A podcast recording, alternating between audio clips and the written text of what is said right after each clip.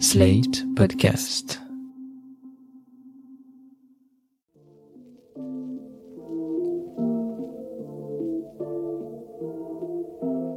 Bonjour et bienvenue dans New Deal, le podcast TTSO Slate Ifri qui analyse depuis Paris l'actualité des États-Unis avec Laurence Nardon, responsable du programme Amérique du Nord à l'Ifri. Salut Laurence. Salut Christophe. La semaine dernière, le 7 avril, l'administration Biden a lancé son programme de réforme fiscale, le Made in America Tax Plan, un projet ambitieux qui vise à remettre de la justice sociale aux États-Unis. Alors c'est presque une révolution, en tout cas c'est un des grands thèmes de la présidence Biden, défaire en partie la réforme fiscale de Trump adoptée en décembre 2017. Alors ce projet fiscal américain va être mené en parallèle avec de grandes négociations qui ont lieu actuellement dans le cadre de l'OCDE, l'Organisation de coopération et de développement économique. Tout ça vise évidemment à réformer la fiscalité internationale. Plusieurs objectifs à atteindre, d'abord une imposition plus juste des entreprises, notamment des grandes multinationales et des entreprises du numérique, les GAFA, et il est question tout simplement de mettre fin à des années d'optimisation, voire d'évasion fiscale, mais aussi de supprimer les paradis fiscaux. Les États-Unis et la communauté internationale semblent vouloir agir de concert dans une démarche volontariste, mais tout ceci est un peu technique. Laurence, pouvez-vous nous expliquer sans nous ennuyer? Oui, ce qui se passe, c'est une évolution idéologique. Je crois qu'on assiste réellement à la fin du cycle d'économie libérale qui a été entamé dans les années 80 sous Reagan.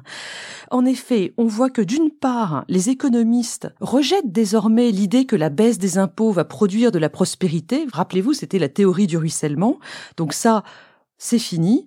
Et d'autre part, les opinions publiques et les gouvernements, aussi bien aux États-Unis qu'en Europe et dans le reste du monde, exigent plus de justice fiscale pour des raisons éthiques, c'est-à-dire que le niveau des inégalités sociales est aujourd'hui devenu insupportable. Il y a quelques mois encore, la doxa libérale semblait indéboulonnable. Comment en est-on arrivé là? Si on fait un retour en arrière, depuis les années 80, donc, la mondialisation a eu pour effet de, de, faciliter les transferts financiers entre États.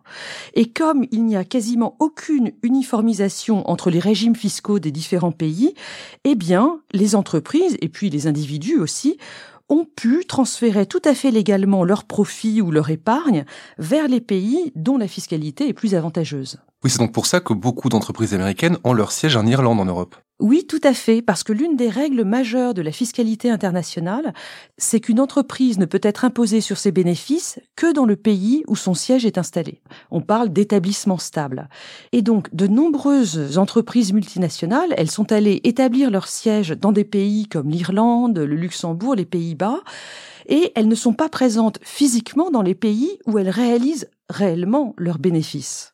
Et cette manœuvre, elle est particulièrement adaptée aux entreprises du numérique parce que ce sont des activités virtuelles et qui peuvent facilement s'organiser à distance. Oui, donc là, vous parlez des GAFA, Laurence. Oui, absolument. Selon Mounir Majoubi, qui a été un temps secrétaire d'État en charge du numérique, le manque à gagner pour le fisc français du fait euh, des activités en France des entreprises du numérique, donc les GAFA, eh bien, ce manque à gagner en 2018, il s'élevait à un peu plus de 1 milliard d'euros. C'est absolument énorme.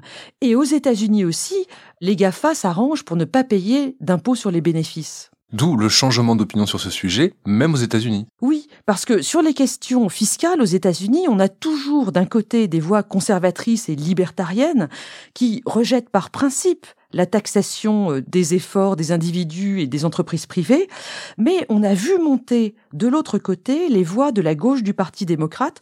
Alors elles ont longtemps été inaudibles, mais depuis les campagnes de 2016 et de 2020, on a bien vu que les programmes d'Elizabeth Warren ou de Bernie Sanders gagnaient énormément d'auditeurs dans l'opinion publique américaine.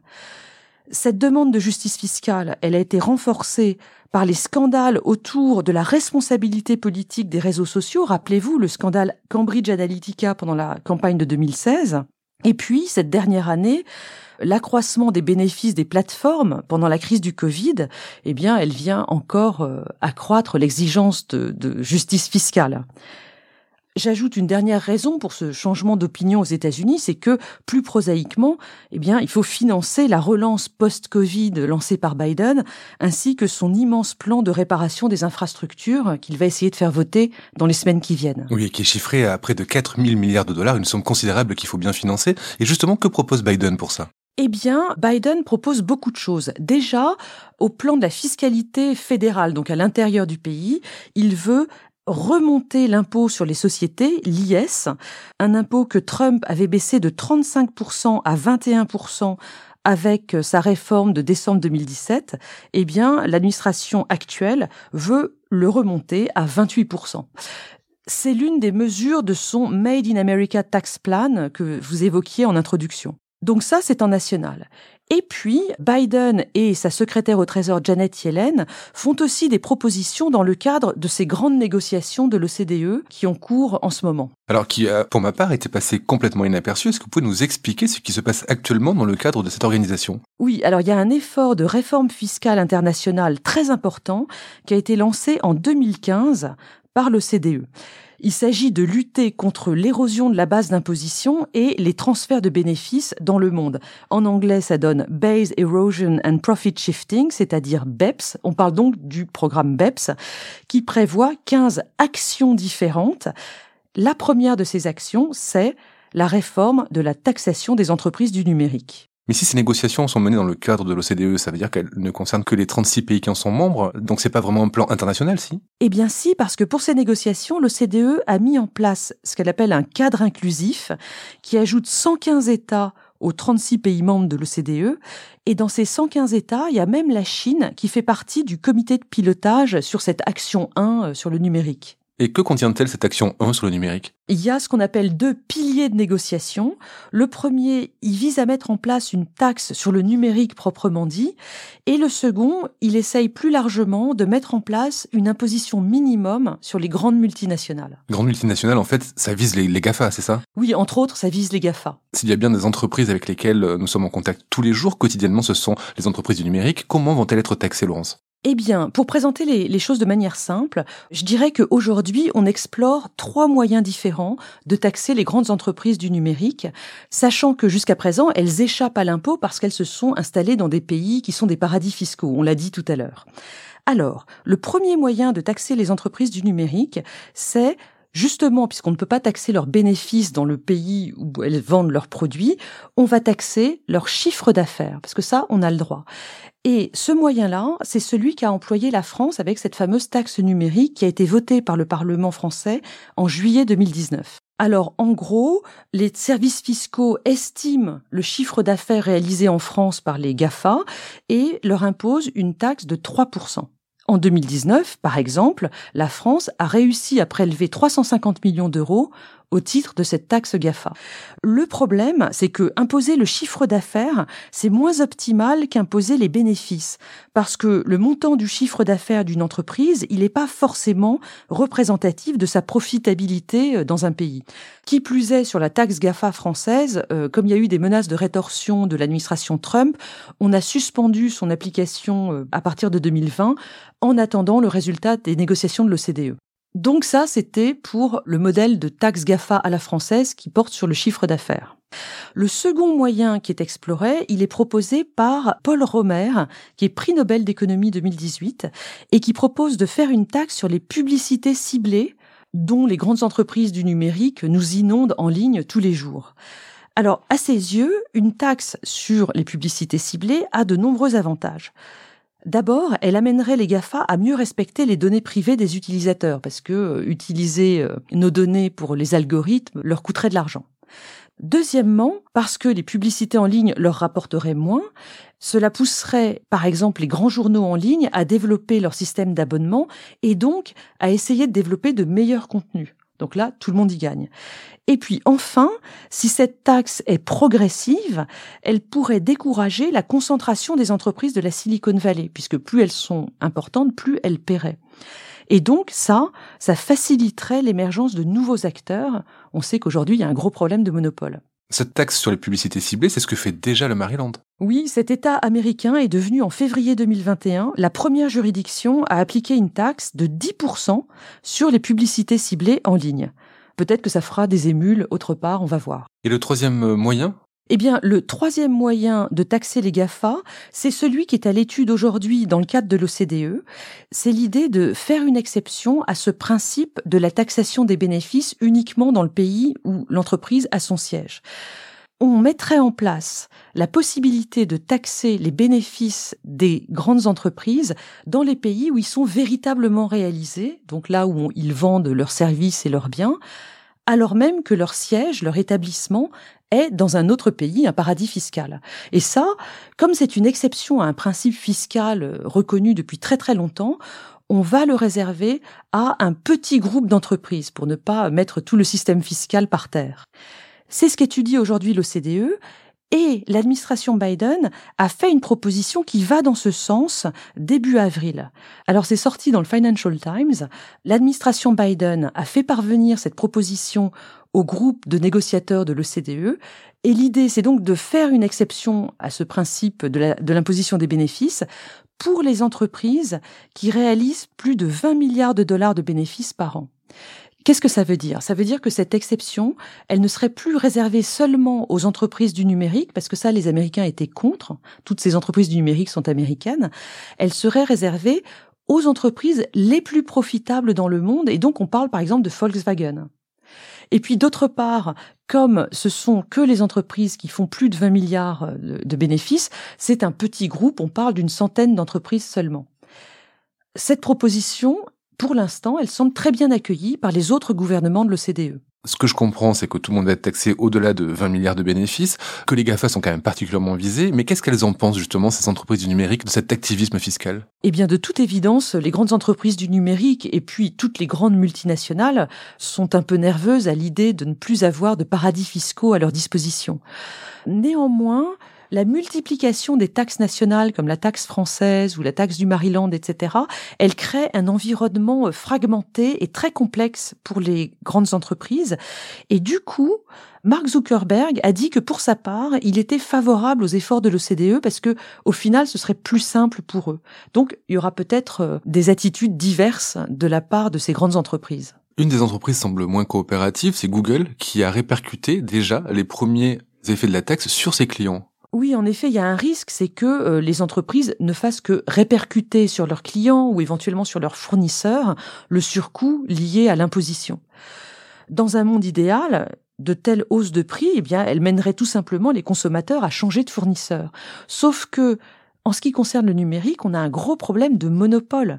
Les entreprises GAFA, il n'y en a pas tant que ça et les clients sont souvent coincés avec Google ou d'autres opérateurs. C'est pourquoi la réforme de la fiscalité du numérique, elle devra s'accompagner d'une réflexion sur les abus de position dominante, sur euh, les monopoles. C'est ce qu'on fait en Europe. On est en train de travailler à l'adoption du Digital Markets Act. Et puis, aux États-Unis, les élus démocrates ont adopté un texte à l'automne dernier. Et puis, l'administration Biden, on l'a vu ces dernières semaines, elle vient de nommer trois responsables dans ses équipes qui sont des spécialistes de la lutte antitrust. Donc, on peut penser que la question des monopoles va être vraiment prise de front par la nouvelle administration. Voilà pour la taxe numérique, un panorama assez complet. Vous avez parlé en introduction de deux piliers de négociation au sein de l'OCDE. Le second concerne toutes les entreprises? Oui, le second pilier de négociation dans la réflexion de l'OCDE sur le numérique, elle vise à introduire une taxe mondiale minimum sur tous les bénéfices faits par des entreprises à l'étranger pour mettre fin à ce qu'on appelle le moins disant fiscal entre pays ou le nivellement par le bas de la fiscalité entre pays. Ça vise à terme à mettre fin au phénomène des paradis fiscaux. Alors, ce qu'on imagine, c'est que les pays se mettraient tous d'accord sur un taux d'imposition minimum qui serait appliqué à ces multinationales quand elles font des bénéfices à l'étranger. Si jamais un État, comme par exemple l'Irlande, paradis fiscal européen, refuse d'appliquer cette taxe minimum, eh bien, les entreprises, elles se verraient imposer des taxes complémentaires par les autres pays pour arriver au taux euh, que l'OCDE aurait négocié. Et donc les multinationales n'auraient plus d'échappatoire à cette taxe minimum. Alors, ce qu'il faut savoir, c'est que aux États-Unis, sous Trump, ce projet d'imposition minimum a déjà connu un début de, de, mise en œuvre. Dans sa loi fiscale de décembre 2017, Trump avait mis en place une taxe de 10% sur les revenus des entreprises américaines perçus à l'étranger.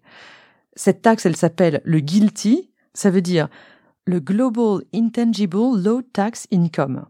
Il s'agissait pour Trump de mettre en place un nationalisme économique en forçant les entreprises à rapatrier des taxes sur leurs bénéfices à l'étranger. Le Made in America Tax Plan de Biden, dont on a déjà parlé, prévoit aujourd'hui de doubler le montant de la taxe guilty pour le porter à 21%. Et c'est bien parce que les Américains ne veulent pas être les seuls à imposer leurs entreprises à l'étranger qu'ils sont très volontaristes pour ces négociations OCDE sur ce second pilier. Et de fait, les négociations vont bon train. Alors, elles évoquent pas vraiment un taux de 21%, on est plutôt autour de 12,5%, mais bon, on va voir euh, ce qui se passe dans les mois qui viennent. C'est quand même ironique de voir un président originaire du Delaware, qui est un État euh, considéré comme un paradis fiscal aux États-Unis, mettre en place des mesures fiscales aussi révolutionnaires. On note quand même globalement à travers le monde un retour à des idées économiques beaucoup moins libérales. Et oui, moi je crois que avec cette administration Biden, ces négociations au CDE et d'autres faits dans le monde, on voit bien que on sort du cycle réganien économique pour entrer dans quelque chose de nouveau, de plus social, de plus redistributif. Pour les États-Unis, il y a d'autres motivations qui entrent en ligne de compte. Il y a l'idée de réparer leur image de puissance régulatrice qui a quand même été endommagée euh, pendant la présidence Trump. Il y a aussi l'idée, on l'a dit, de renflouer les caisses fédérales. Et donc, on va voir euh, à quoi aboutit l'OCDE. La fin des négociations est annoncée pour l'été prochain. Bon, Biden a l'air très volontaire, mais il va devoir affronter l'opposition des entreprises et évidemment des républicains. Oui, alors en ce qui concerne les entreprises, on en a parlé, ils vont peut-être réussir à gérer leur opposition. Les républicains, ça va être beaucoup plus compliqué parce que l'accord trouvé à l'OCDE, il devra être ratifié par le Congrès et notamment par le Sénat où la majorité des démocrates est de 50 euh, contre 50, les républicains ne leur feront aucun cadeau et même au sein du Parti démocrate, on a vu qu'il y a des modérés comme Joe Manchin, cet élu de Virginie occidentale, qui risquent de faire dérailler les choses. Donc euh, tout n'est pas encore gagné. Tout ça ressemble quand même beaucoup aux années Roosevelt et à son New Deal, comme quoi le nom de ce podcast a été bien trouvé pour cette heure post-Trump incarnée par Biden. Merci Laurence et à bientôt pour un nouvel épisode de New Deal donc. Au revoir Christophe, à bientôt.